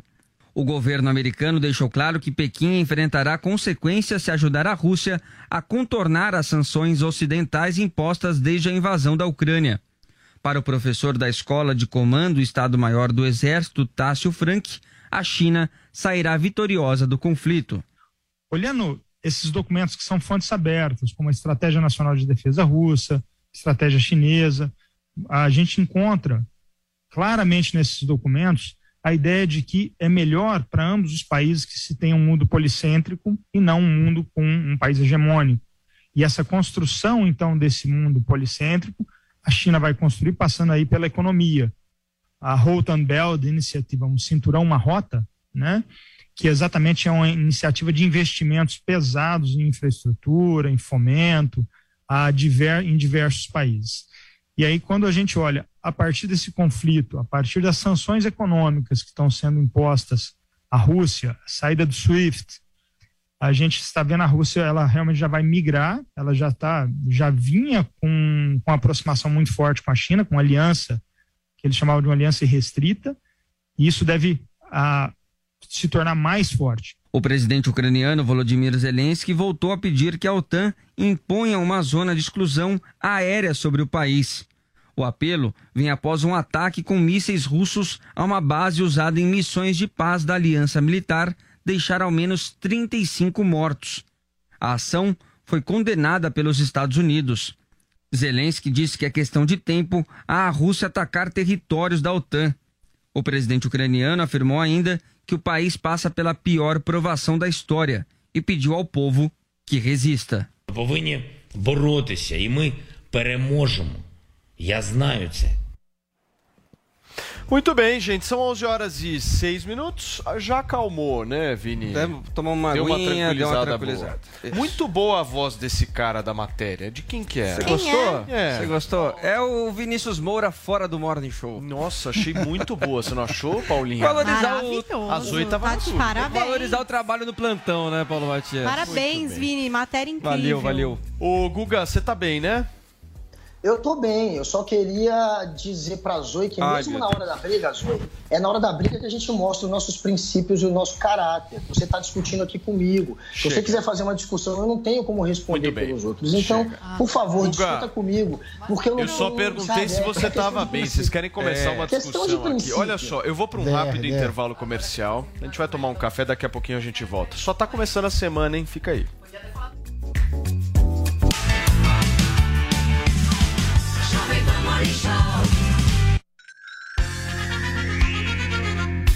A Jovem Pan apresenta Conselho do Tio Rico. Senhoras e senhores, meu nome é Daniel Zuckerman. Esse é o conselho do tio Rico aqui na Jovem Pan. Fala, Zuki, tá animado pra 2022? Eu, já estamos em 2022, já estamos com esse espírito aqui. cara. Maravilhoso, eu tô otimista pra caramba. Eu porra. gosto de você, que você pega a garrafa, pode ser de vinho, de uísque, de champanhe, e você fala a frase de Napoleão, que é uma... Eu quero tatuar essa frase. Qual que é a frase? Na vitória? Na vitória, merecido, na derrota, necessário. Sensacional. Temos que comemorar. Você é um poeta, porra. Pô, lindo Deixa eu isso. te falar, Zuki, ninguém que é mal-humorado consegue ir pra frente. Tem Eu- que ter uma puta energia mesmo, entendeu? Quantas vezes eu com a cabeça baixa, você já não me deu um tapa na cara e falou levanta porque tem que ter entusiasmo e Porra, é otimismo. verdade. e a gente se joga pra baixo é uma coisa que eu vejo você motivando. Pessimista não vai pra frente. Principalmente com os conselhos. Você tem toda a razão. Pessimista da no Moonwalk aqui.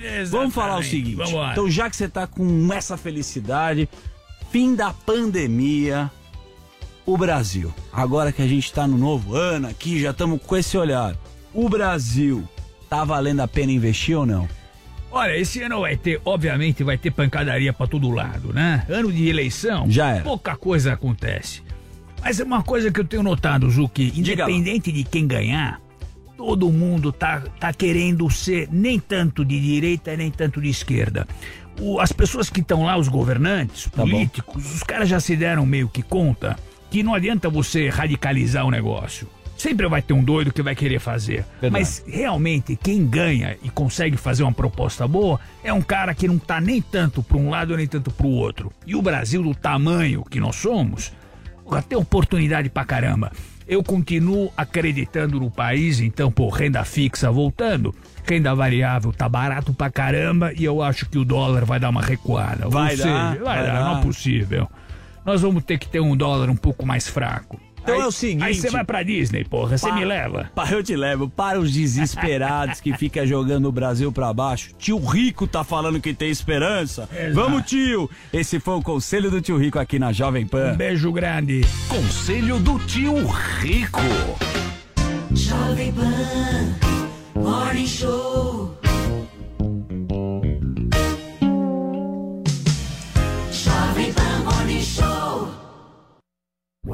Informação, esporte e entretenimento. 24 horas por dia. Assista a Jovem Pan News na sua TV por assinatura. Pelo canal 576 na NET. Claro TV, Sky e DirecTV Go. Pelo canal 581 na Vivo TV ou pela Oi Play. E acompanhe também nas parabólicas. Fique bem informado na Jovem Pan News. Todo dia. All the hits. A melhor música. I got my peaches out in Georgia. That my best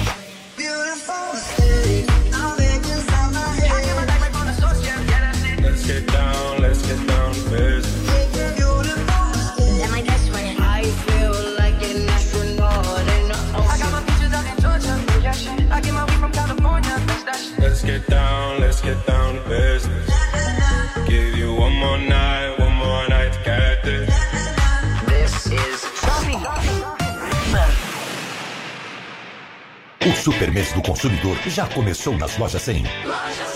Ar-condicionado TCL Split 9000 BTUs nas lojas 100, só 1.898 à vista. Ou em 10 de 189,80 por mês, sem juros. Refrigerador Panasonic VT40X 387 litros, Corinox, nas lojas 100, só 3.398 à vista. Ou em 10 de 339,80 por mês, sem juros. Super Mês do Consumidor. Facilidade assim, só nas lojas 100.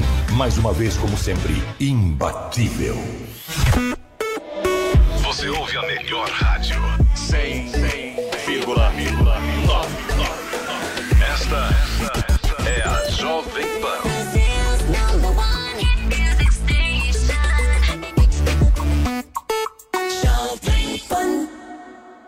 Mês das mulheres da New Cursos terá um monte de novidades para você. Quer um spoiler? A Cris Arcangeli se tornou uma das maiores empresárias do Brasil e teve sucesso em diversas empresas que começou do zero e agora será sua professora na New. Gostou? E vem mais por aí. Aulas de branding para você criar e fortalecer sua marca e neurociência para você aplicar as técnicas mentais para aumento da produtividade e gestão do tempo. Assim como as professoras da New Cursos, seja a protagonista da sua conquista. Acesse newcursos.com.br e saiba mais.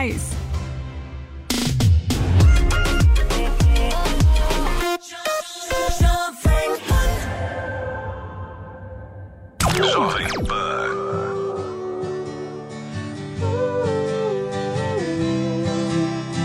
Todo mundo tentou me alertar, eu agradeço, mas eu já não estava aqui. Me perdi em nós e gostei mais de você do que você gostou de mim. E tudo certo, porque as noites com você são boas. Enchendo a cara e falando mal das mesmas pessoas. Talvez você se vá antes que o sol levante mais. Eu vou te amar como um idiota ama. Vou te pendurar num quadro bem do lado da minha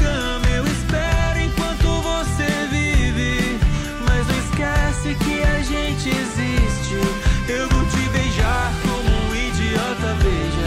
Vou me preparar pro dia em que você já não me queira, mas enquanto você não se cansa, eu vou te amar como um idiota ama.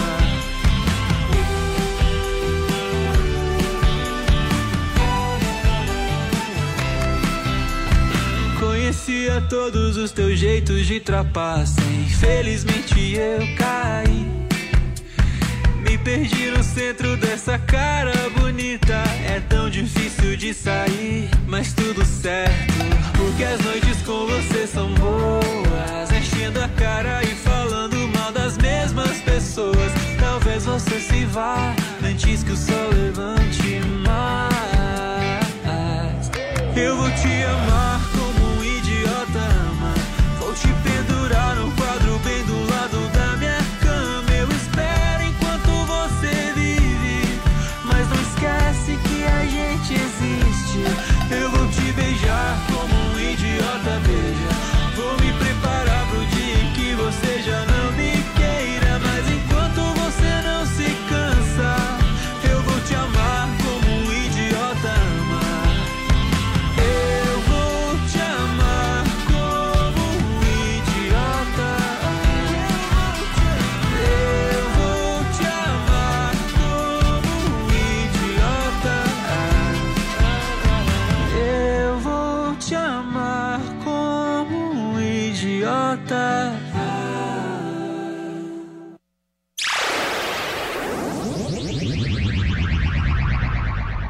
15 minutos, você que nos acompanha no rádio, seja muito bem-vindo. A gente está conversando um pouco aqui no Morning Show desta segunda-feira sobre a alta aí da gasolina, dos combustíveis. O Salles colocou alguns pontos aqui e o Vini ia trazer pra gente justamente uma fala do presidente da Isso, na República verdade a até a. Paulinha separou, né, Paulinha? Sim. Essa questão dele falando que, que a gasolina do Brasil é mais barata do que muita gente está imaginando, né?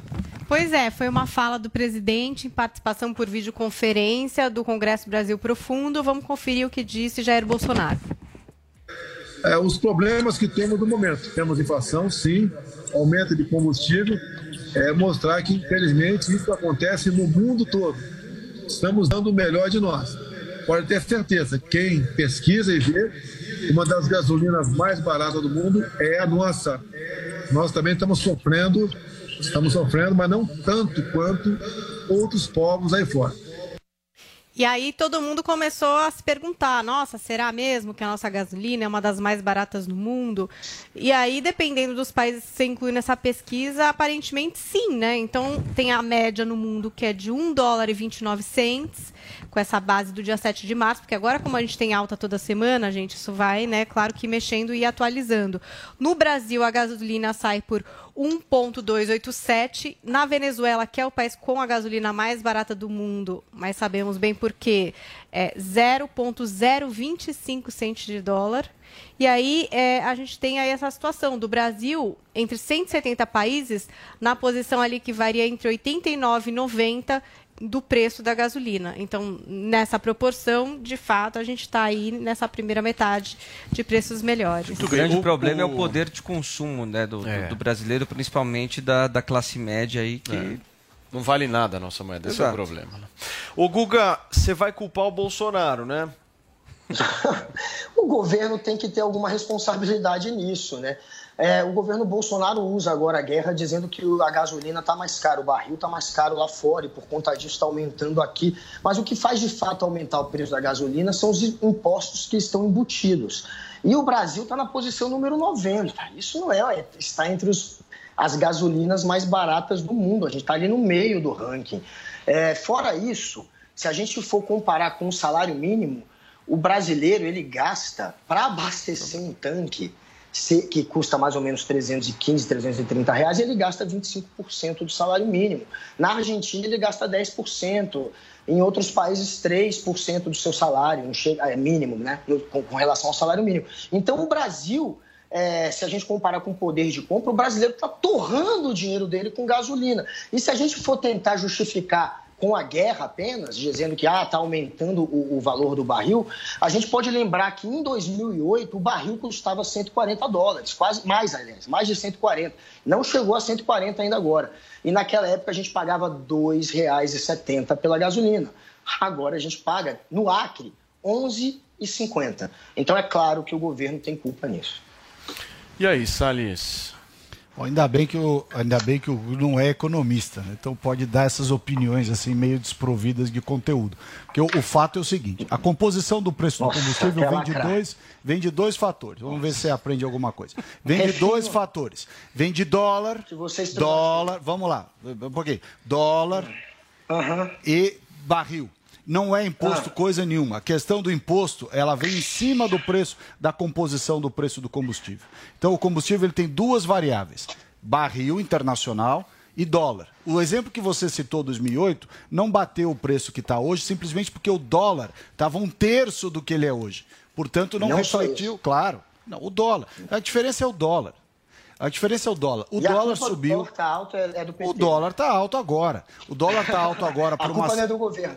Não, a, cu- a culpa é da conjuntura internacional que o dólar está alto. A culpa é da roubalheira que o PT nos deixou que o dólar está alto. Ah, a culpa é claro, de uma série de coisas. O dólar está alto. A economia mundial toda está vendo a valorização do dólar, portanto, todas as moedas vêm perdendo valor. Com a pandemia, isso se acentuou ainda mais. Portanto, a composição do preço do combustível é barril do petróleo alto, realmente não chegou a 140, o que você falou é verdade, está na, tá na iminência de chegar, mas o câmbio brasileiro está bastante desvalorizado, a exemplo de vários outros países. Quando você coloca esses dois componentes, esses dois componentes, você tem um preço explosivo mundialmente, agravado pela guerra da Ucrânia, evidentemente, que como a Rússia é um dos principais exportadores de petróleo no mundo e todo o mercado internacional está preocupado com as fontes de energia, o que, que fazem todos os países? Retém as suas reservas. Retém as suas reservas. O Brasil precisava ter, no, no caso nosso aqui, essas refinarias, a, Petrobras tem 13 refinarias, que representam basicamente 90% do mercado de refino. Nós tínhamos que vender todas as 13 refinarias para empresas diferentes, para, portanto, pulverizar esse mercado, incentivar a concorrência e aí sim o, o preço tende a cair. Porque, como o refino é muito concentrado na Petrobras, acaba sendo ela determinante de preços a mercado na parte de refino. Então, é, há toda uma gama por trás do preço estar alto desse jeito. Mas está alto não é só aqui. Os Estados Unidos aumentou o preço do combustível em 40%. 40% o preço do combustível aumentou nos Estados Unidos. Em dólar. Em dólar. O, o- E ainda está mais barato que aqui.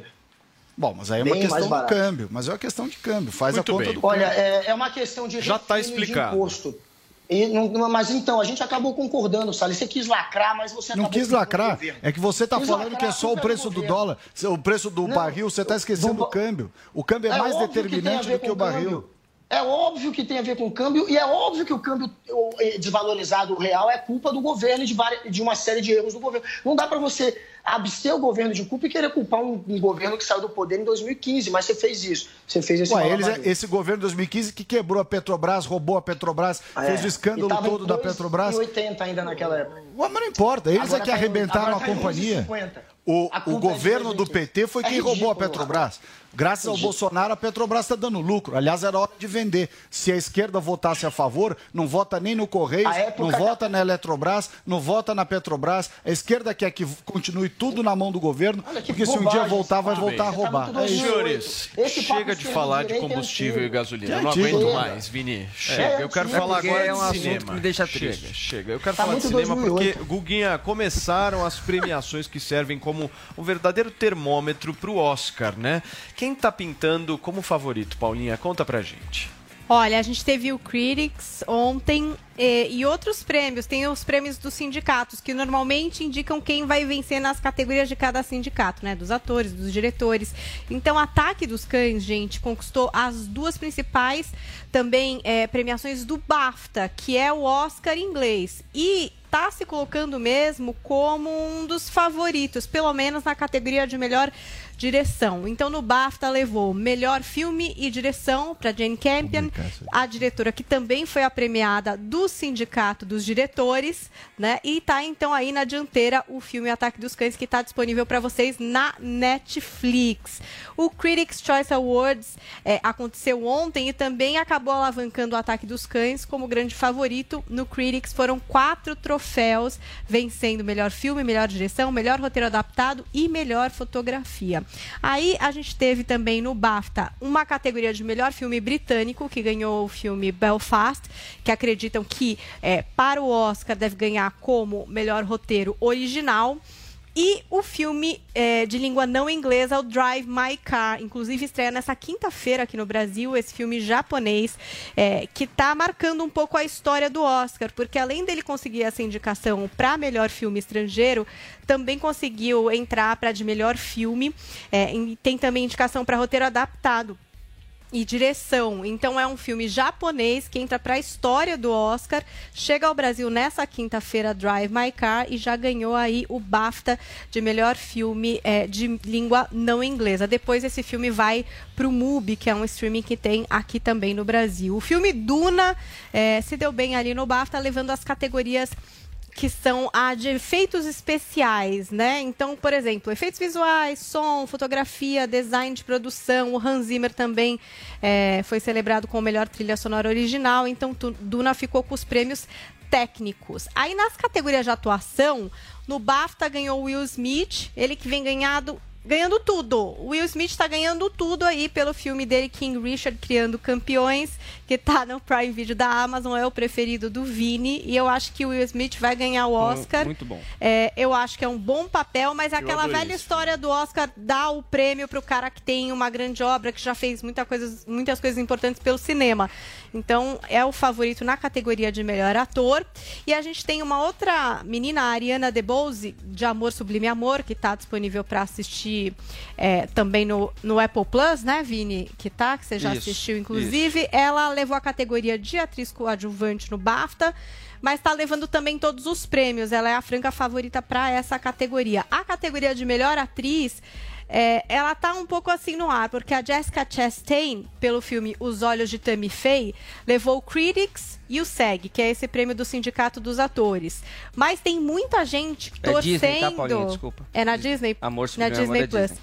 É, tem muita gente torcendo pela Kristen Stewart, que faz a Lady Di naquele filme Spencer, né? Spencer, Então, essas duas aí parece que estão ali é, para ganhar esse Oscar. Dia 27 de março é a entrega dessa estatueta, que é a mais popular, né? Eu não falo que é a mais importante, mas é a mais popular aí dos cinemas. E os filmes seguem pingando, hein? Então, nessa quinta estreia no Brasil, Boa, Drive My Paulinha. Car. Gente, vamos terminar o morning com uma boa notícia, porque a atriz Ana Maria, ah, Ana, perdão, Beatriz Nogueira, tá curada do câncer, é isso, Paula? Pois é, surgiu essa notícia de que ela estava com câncer em estágio inicial. Ela passou por uma cirurgia na última quinta. Segue internada para se recuperar, mas passa bem, deve receber alta médica na quarta-feira. É, ela comemorou bastante o sucesso dessa cirurgia, é, porque a notícia é muito boa mesmo. Com esse procedimento veio também a cura. Aparentemente, ela não vai precisar se submeter à quimioterapia ou radioterapia. Ela está no ar como Helenice em Um Lugar ao Sol, a novela que já foi anteriormente gravada em sua totalidade, né? Então, por isso também que essa questão aí desse tratamento acabou que não interrompeu em nada a personagem dela na novela. Eu também queria mandar é, toda a força. é, pro Cláudio Tognoli, que é um companheiro nosso de Jovem Pan, que integrou durante muito tempo aqui a bancada do, Mor- do Morning Show, né? Hoje não tá mais aqui na Pan. Ele teve um ataque cardíaco, passou mal na semana passada. Nossa, a gente vem acompanhando as atualizações aqui no Twitter oficial do Cláudio Tognoli. Aparentemente, essa manhã teve de ser entubado, então fica aqui o nosso desejo de que ele melhore. É, nosso querido Tognoli, né, que, enfim, já trouxe tantas notícias aqui exclusivas para o Morning Show. É uma pessoa que eu tenho um relacionamento muito grande desde que eu entrei na Jovem Pan, já me ajudou diversas vezes em matérias. Quem trabalha com ele sabe o personagem e a pessoa que ele é que ele melhore e consiga sair dessa. Então, você também que gosta do Tonholi, faça aí uma oração, um pedido para que ele saia dessa. Muito bem, gente. Mandar um forte abraço aí pro Tonholi, para toda a família aí, dele, aí, torcendo justamente para que ele tenha uma pronta recuperação. Paulinha, e os nossos tweets de hoje? Olha, é, tem um tweet aqui que é uma piada. Eu não sou humorista, mas eu vou tentar fazer essa piada de Silvio Caldeira. É o seguinte: o que o álcool disse pra gasolina quando tropeçou? Eita, nós. É isso. Esse é o meu talento pro humor. Obrigada, Silvio Muito Caldeira, por essa Excelente contribuição. A Zoe sei se entendeu três segundos depois. Deu pra eu, né? A Zoe teve um delay. É um delayzinho. Não sei se era uma piada muito boa, mas foi o que eu pude trazer hoje Gostou, Salles, da piada? É. Excepcional. Foi boa, né, Salles, a piada? Muito bem, turma, nós vamos ficando por aqui em mais uma edição que Guga Olha. Noblar participou. Eu gosto quando o Guga participa. E viraliza, né? Só que nós temos que pedir autorização para que ele participe mais para Emílio Surita Pois e é. também Antônio Augusto Amaral de Carvalho, certo? Pois é, vamos até fazer uma hashtag. no Twitter, gente, pra ele ficar aqui com a gente. Hashtag Fica Guga é a campanha que eu inicio a partir de agora. Beijo, turma! A gente se vê amanhã, 10 horas da manhã, aqui na Jovem Pan. Tchau!